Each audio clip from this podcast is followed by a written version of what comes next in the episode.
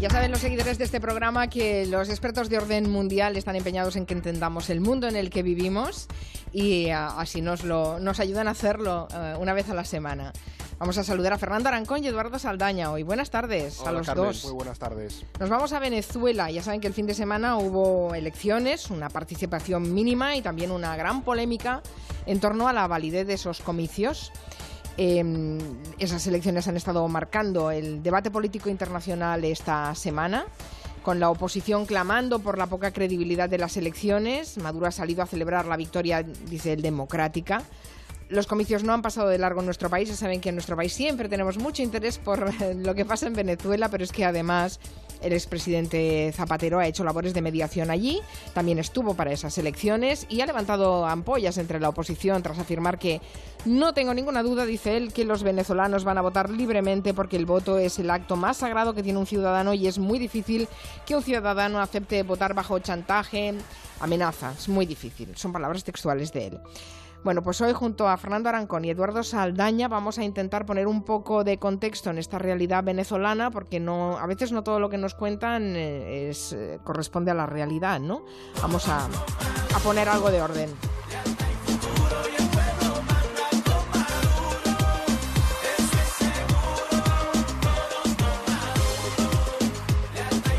Este es el sonido de la campaña de Nicolás Maduro, ¿no? Del presidente venezolano. Sí, sí, sí, sí. Además, eh, algún día podríamos hacer un programa de la importancia que ha tenido la música en, en, la promoción del chavismo, el reggaetón también, porque hay muchísimas canciones que podemos encontrar con este ritmo caribeño y centroamericano de animando al tema de Hugo Chávez y Maduro. Esta ha sido la, la canción. Creo que encontraríamos incluso eh, en, en, otras elecciones fuera de Sudamérica eh, que también se utilizan esos ritmos eh, como, como elementos de, de, de, de movilización de, en campañas electorales. Ah, sí, sí, Aquí totalmente. en España creo que tenemos una del PP. Del sí, no era la cumbia, Rajoy, la ¿no? cumbia La con cumbia el este. Partido Popular, a mí me suena.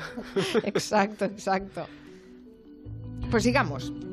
Pero tomo nota, ¿eh? Me ha encantado la propuesta. Bueno, y de hecho, un es que ya como especial músicas. Yo como anotación dejaría caer que todo el mundo ha escuchado la canción de Una Vaina Loca y Una Vaina Loca es del Potro Álvarez, que fue ministro de Deportes y deportes, Juventud así, en Venezuela, eso con el gobierno de Chávez. Bueno, este es otro orden mundial. Todos los Sí, sí, sí, sí, músicos que se han acabado dedicando a la política.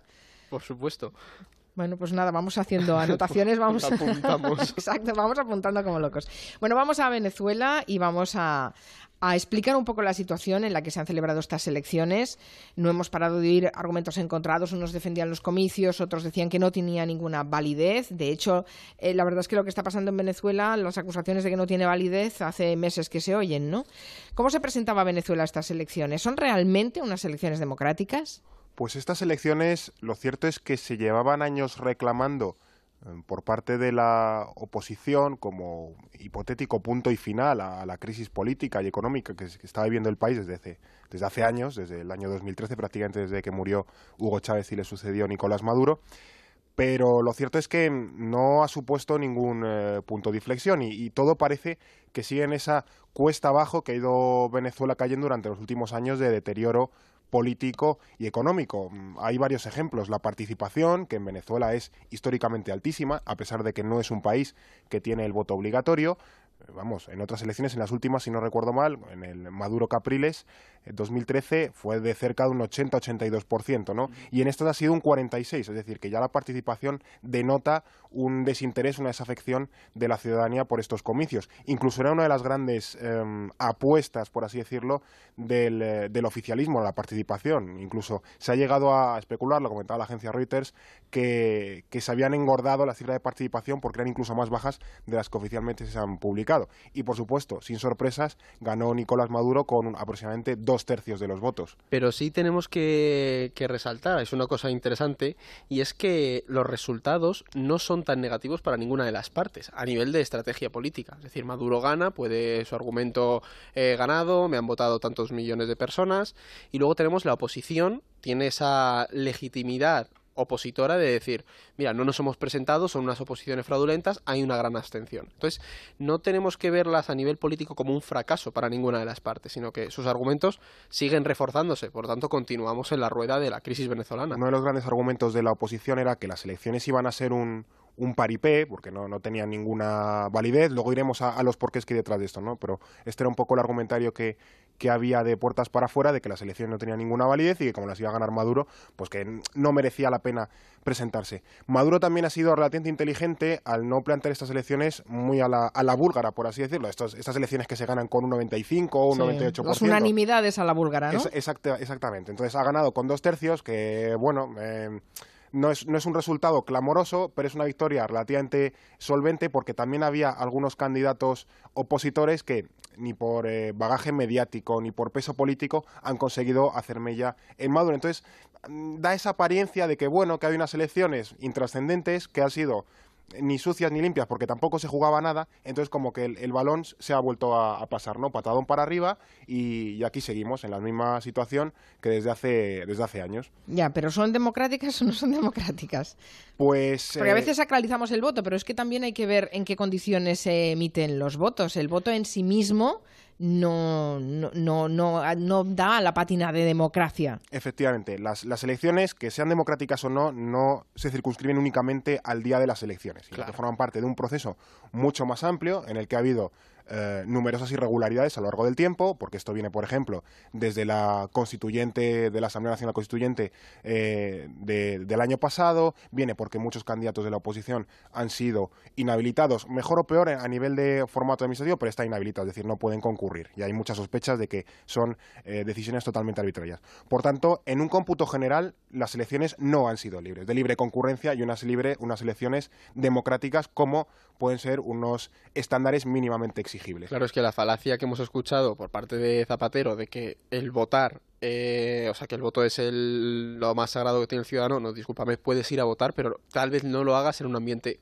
realmente democrático. Que De es- hecho, hay, otro, hay otra que cuestión que es el, el llamado eh, carné de la patria, que es por decir una especie de DNI barra cartilla de racionamiento, ¿no? que es un poco con lo que los venezolanos pues están eh, funcionando en este estado de excepción económico, de, de escasez y demás, y se ha utilizado de una forma eh, bastante caciquil, por así decirlo, para eh, ver qué ciudadanos iban a votar y, y también actuar en consecuencia, ¿no? Hoy leía una noticia de que, bueno, que se habían prometido ciertas eh, prebendas a los ciudadanos que acudiesen a votar, todavía no se han pagado, etcétera, etcétera. Entonces, hay muchos componentes, aunque las elecciones como tal, lo que es la, la votación, eh, no hay sospechas de que haya habido un, fraude claro, ya hace nada estaba comentando que aún así se cree que las cifras de participación ya han sido engrosadas artificialmente, eh, el- las elecciones, el- la cita electoral en un sentido amplio, sí no ha tenido una, concurrencia limpia y, y sobre todo competitiva, ¿no? que al final es lo que se presupone, que todos los candidatos tengan una igualdad de oportunidades y que al final sean sus mensajes o sus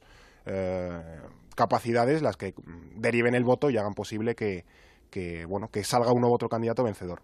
Pese a las críticas que tiene, Nicolás Maduro parece seguir teniendo cierto nivel de apoyo entre los chavistas. Se ha hablado, se ha hablado mucho sobre cómo Maduro se ha ido alejando un poco de Chávez para así hacerse un poco fuerte en el puesto, a pesar de la deriva autoritaria y la delicada situación económica que vive el país. Sí, es que además es muy interesante la figura de Maduro, sobre todo la evolución que ha tenido Maduro en la política venezolana, porque al principio le vimos eh, muy vinculado a la figura de Hugo Chávez. Bueno, era un pajarito, Chávez era un Eh, pajarito que le soplaba las cosas, ¿no? Y que se le ponía en el hombro. Eso recuerdo esa primera intervención suya. Claro, pero en ese momento mm, se hacía referencia a Maduro como el conductor de autobús, se le veía como algo más pasajero, pero Maduro ha sabido moverse en la política venezolana, ha sabido quitar de en medio a esas corrientes fieles a Hugo Chávez que le veían con malos ojos y ha sustituido, en cierto modo, la ideología del chavismo por una red clientela- clientelar madurista. De hecho, quien haya visto los carteles electorales es muy llamativo el que el símbolo de la campaña es la bandera venezolana con forma de la M de Maduro. Es decir, empieza a, surgir otra corriente dentro del, chavis- del chavismo muchísimo más personalista y que, que Maduro ha empezado, pues eso, ha asentado muy bien todo, toda la estructura y ha sabido eh, llegar a esa mm, base social pobre que se vio enriquecida o que salió de, de la pobreza en la que vivían con, con Hugo Chávez y crear un argumento que, que le legitima en el poder acusando a alguien de fuera. Entonces, en cierto sentido, se ha sabido mover muy bien. Por eso la figura de Maduro nos encontramos y puede ser eh, paradójico que, que esta persona siga ganando y siga estando ahí, porque dices, pero ¿cómo, cómo puede mantenerse? ¿Y ha hecho purgas entre los chavistas? Totalmente. Eh, Maduro es un, se ha convertido en un superviviente político. Como comentaba Eduardo, em, cuando llegó a la presidencia en el 2013 era un ser bastante paniaguado a nivel político. No, no se le veían por demasiadas luces, por así decirlo. Pero es que además Chávez era mucho Chávez. Claro, exactamente. Además tenía el, el, hándicap, Maduro, la desventaja de que venía detrás de una figura políticamente con un carisma enorme. Entonces eh, la comparación siempre salía perdiendo. Y sigue sin tener ese toque carismático, ¿eh? Pero le ha ido ganando. A base de tanta presión, tanto dentro como fuera del país, Maduro, por decirlo, ha hecho callo. Entonces, cada vez ha ido, ha ido adquiriendo esa experiencia a base de golpes, a base de sobrevivir y del, día a día, y se ha convertido en un, en un, personaje mucho más frío y mucho más calculador y, políticamente mucho más estratega de lo que llegó en 2013. Y sí, evidentemente, durante estos años, vamos a ver, no, pensamos que Venezuela, hay mucho, el, chavismo como corriente política, como ideología, tiene muchos adeptos. Y en Venezuela sigue teniendo hoy muchísimos adeptos y muchísima gente que le apoya. La cuestión es que em, llega un punto en que la gente tampoco es idiota. Y, llega un punto en el que ven que hay una inflación eh, desbocada, ven que no hay alimentos, ven que la gente tiene que emigrar y dicen, bueno, el chavismo está bien, pero Maduro no nos está solucionando los problemas. Entonces eh, la gente se, se genera desafección y lo que ha ido consiguiendo Maduro es, a base de sobrevivir, pues retiene parte del voto, pero por ejemplo la participación de estas elecciones de menos de la mitad refleja que al final hay mucha parte de la población que un candidato, por ejemplo, el antiguo Chávez le seguiría votando, pero a Maduro dice, mira, es que tú no eres aquello, entonces no, no es lo mismo. Claro, pero no tenemos que, que pensar que eso significa que están descontentos con el chavismo.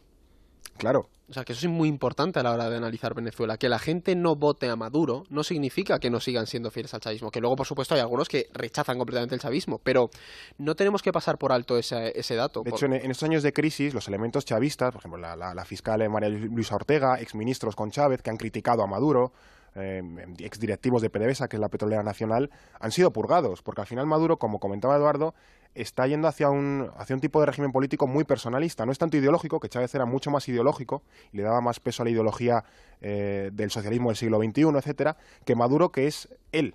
Entonces, claro, em, no, no, se genera, no hay un debate político en torno a las ideas, es o estás conmigo o estás contra mí. Entonces, hmm. Maduro funciona a base de una eh, camarilla que, que le baile el agua y que sobre todo pues eh, funciona a base de las prebendas de las empresas nacionales, empezando por la petrolera eh, nacional. ¿Qué pasa? En cuanto elementos ideológicamente chavistas han alzado la voz y han dicho, oiga, esto que está usted haciendo, en fin, a lo mejor no se puede hacer o no va en los principios del chavismo, han sido apartados y ahí luego han sido perseguidos, criticados eh, en los medios de comunicación, etcétera, etcétera. Entonces, eh, Esto entre los seguidores del chavismo, pero ¿y la oposición? ¿Qué pasa con ella?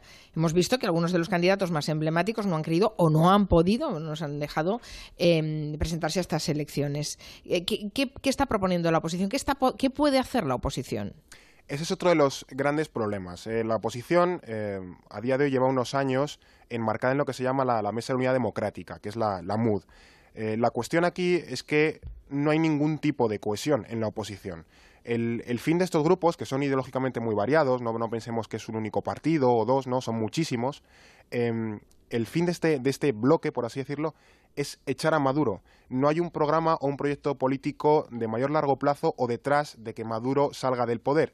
Por tanto, eh, al final se, ve mucho las costuras de, que les falta, eh, les falta argumentario, les falta estrategia política, ¿no? Y también hay un problema, que es que al no tener esa visión de cohesión, se, se, pegan entre ellos. El problema es que la, oposición no está unida, van contra Maduro, pero no hay una unión. Y hay una cosa muy interesante eh, en análisis eh, cuando los pues, leyendo sobre, sobre el tema, y es que se ve que en cierto sentido no han sabido canalizar el descontento de los movimientos sociales que en 2017 y 2016 tomaron las calles de, de Caracas y de Venezuela entero. Es decir, no supieron crear un argumentario y establecer o fijar a una persona con el poder suficiente y el carisma como para canalizar toda esa, toda esa reacción popular. Entonces, en cierto modo, se ha creado también un descontento por parte de muchos de esos movimientos sociales. Entonces, ahí hay una, podemos decir que es una situación paradigmática de, en la que la oposición no crea esa, esa unión suficiente como para quitar a Maduro de en También hay que tener en cuenta el contexto latinoamericano, es decir, la política en América Latina no funciona de la misma forma que puede funcionar en el mundo occidental, veas Europa o Estados Unidos. Por ejemplo, en la oposición tienen la gran desventaja que son todo élite económica, es decir, es, es gente bien que ha estudiado en el, en el exterior del país, que vienen de familias, la mayoría de ellos familias con, con dinero, por ejemplo, el famoso Leopoldo López, él eh, utiliza mucho que es descendiente de Bolívar, es decir, que utilizan figuras eh, que remiten, por así decirlo, a esa élite. Y toda la gente que ha salido de la pobreza con Chávez no se siente identificada con ese tipo de perfil. Es complicado que a un venezolano eh, independientemente de que esté a favor o en contra de Maduro, incluso estando en contra de Maduro, ¿no?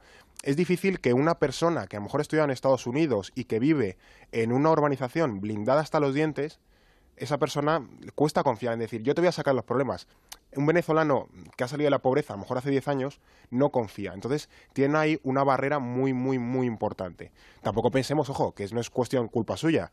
Desde el, desde el aparato del Estado a la oposición se la ha perseguido, se la ha machacado desde los medios, se ha inhabilitado con decisiones arbitrarias. Creo que es bastante interesante la anécdota de Diosdado Cabello dando los resultados, por así decirlo, es que eso, judiciales. eso, es muy fuerte. Es decir, Diosdado Cabello tiene un programa en televisión en el que hace un resumen de los casos y juicios que van a salir a lo largo de ese mes, es decir, a futuro, y básicamente mm, dicta sentencia, es decir, te está diciendo si van a ser o no condenados. Y eso la oposición tiene que enfrentarse a esa realidad. Claro, hay unas arbitrariedades eh, gigantescas y hay una persecución impresionante. Claro, no pensemos que al final es un único, un único efecto, ¿no? Hay, hay un montón de causas y se, y se juntan entre sí. La cuestión es que al final eso, eh, por así decirlo, a la oposición se le junta el hambre con las ganas de comer. Entre que ellos no tienen una estrategia sólida y se plantean una unión verdadera y no una unión de palabra, pues claro, si además eso le sumas que se les persiguen y, además con cierta eficiencia, ¿eh? no pensemos que además desde el aparato del Estado se les consigue eh, perseguir con bastante mm, habilidad, pues claro, tienen con que no, no consiguen llegar a ningún lado. Por ejemplo, en estas elecciones decidieron no presentarse alegando que no iba a haber una garantía de los comicios y tenían razón. Pero detrás subyace la idea de que es que si se hubiesen presentado probablemente no hubiesen ganado, aún en una concurrencia limpia. Ese es el gran problema. Bueno, es que si el único punto del programa es hay que echar a Maduro, pues es, es difícil, ¿no? Que la gente, eh, bueno, que, generes una cierta ilusión por un proyecto político, ¿no? Hay algunos oyentes que me están diciendo que, que porque habéis puesto en Twitter la bandera de Venezuela, que si no pensarían que están hablando, que estamos hablando de otro país, ¿no? Esto de, que no hay manera de sacar al presidente de, del gobierno. Vamos a escuchar a Nicolás Maduro. Para que tomen nota todos los que tienen que tomar nota. Esta es la victoria número 22 en 19 años, conquistada en base a esfuerzo, al trabajo, a la conciencia, conquistada en base a un poderoso movimiento de pueblo unido, de pueblo luchador cuánto han subestimado al pueblo revolucionario, cuánto me han subestimado a mí. Y aquí estamos, victoriosos otra vez. Este cuánto me han subestimado, es magnífico. eso es clave en este audio. Es decir, este audio lo, lo traemos porque en él vemos cómo se atribuye esas victorias anteriores y sobre todo esa frase cuánto me han subestimado a mí y es algo muy importante a la hora de, estudiar eh, primero la situación y, las alternativas que se van a dar. Es que Maduro ganó en 2013 a Enrique Capriles por 150.000 votos, que es un margen mínimo. Entonces, claro, en, los análisis posteriores ha partido de la base de, bueno, con un poquito que le hiciese mal, ya está, ganado. Y no. Claro, por eso mismo no tenemos que subestimar las opciones que hay para de verdad derrocar a Maduro. porque las alternativas eh, no son tan... Es decir, no hay una amplitud, una amplia gama de opciones que, que, no, que no terminen en una violencia en el país. ¿Por qué? Porque si, o sea, tú tienes que, que, canalizar el descontento de esa clase a la que hacía referencia Fernando, una clase alta, también con el descontento mm. de una clase empobrecida que chocan entre sí. Entonces, ¿qué ocurre? Que o tú quitas a Maduro ahora mismo del poder con una figura lo suficientemente eh, fuerte y capaz de crear una coherencia entre ambos sitios, o tienes un país con, con una, con una violencia pues que estallaría en todo Venezuela. De hecho, una de las cosas que nosotros comentábamos es, ahora mismo, ¿le pasa algo a Maduro? ¿Y qué alternativa existe? Claro, mañana le da un ataque al corazón y el tema es qué pasa en Venezuela, porque el problema es que nadie sabría qué pasaría. Y eso es un problema serio, porque o surgirá otra figura, o en fin, em, ese es el gran problema, que parece que todo empieza y acaba en Maduro. Y eso, aunque le, le eches, es un problema, porque es como descabezar a ese, a ese gran Es que es, monstruo. es la estrategia que ha generado. Es decir, ha Claro. generado una estrategia. Bueno, todos los personalismos lo hacen. Esa Claro, misma pregunta claro. lo haríamos en Rusia con Putin, por ejemplo, ¿no? Bueno, él tiene a. Medvedev, que, sí- que se va alternando con él, ¿no? Sí, pero sea- bueno, el cerebro, ¿quién es? El liderazgo, ¿quién lo ostenta? Bueno, Claro, pero- En cierta forma, eso, cuando hay un líder muy personalista, puede pasar, evidentemente. Totalmente, pero el movimiento, o sea, la, la estructura que ha generado Madu- Maduro no es lo suficiente, no es tan flexible como la que había creado Hugo Chávez. Es decir, no es tan fácil apropiarse de ese movimiento porque es que esto es Maduro. En cierta manera, él se vuelve imprescindible para el sistema. Y entonces, el, el sistema vive por y para él. Es, es la cuestión que hay, que hay detrás de todo. Y a nivel internacional, Estados Unidos y la Unión Eu- Europea hace meses que adoptaron sanciones económicas contra distintas figuras de la élite del gobierno vene- venezolano. Y también hemos visto que Zapatero se ha convertido en una persona eh, poco querida por la oposición en Venezuela. O sea, Venezuela sigue estando, a pesar de todo, sigue estando ahí en la agenda internacional. Sí, a, Zapatero y en general a los mediadores internacionales, lo cierto es que Maduro les ha estado ganando tiempo. O sea, les ha estado mareando la perdiz y Maduro ha ido ganando tiempo poco a poco con promesas, con vaguedades, con bueno, ya veremos, eh, se sienta a la mesa, se levanta y, ha ido ganando tiempo y precisamente eso ha hecho que, que acabe eh, ganando elecciones como estas, ¿no? Y mm, el Papa, por ejemplo, el Vaticano ya se retiró de unas negociaciones porque vio que no había un sitio por donde ir. Pero hay como, es todo muy tímido, ¿no? Entre, el, entre bueno, te apoyo, intento una mediación, y, y sanciones muy tímidas por parte de la Unión Europea y Estados Unidos que van sobre todo a congelar cuentas o a, las personalidades de la élite gubernamental venezolana. Pero aquí, por decirlo, el, el arma nuclear, no en un sentido literal, sino en un sentido económico, es el embargo petrolero que se está, que está barajando Donald Trump. Que eso sí probablemente eh, haría un daño gigantesco a la, a la élite política chavista, pero terminaría de arrasar completamente Venezuela. Es que yo quería ir a ese punto. Es decir, a nivel internacional es importante saber eh, hacia dónde va el dinero y cómo se mantiene esta élite. Que, que Estados Unidos imponga sanciones es muy importante. ¿Por qué? Porque las explotaciones de petróleo y las empresas estadounidenses que hay en la cuenca del Orinoco, en Venezuela, mantienen a la cúpula de Maduro. Por ejemplo, esto es que esto que dicen el comentario de es que esto de Venezuela es porque Estados Unidos quiere el petróleo, o sea, Estados Unidos quiere el petróleo de Venezuela. Aquí si estuviese Julio, bulo.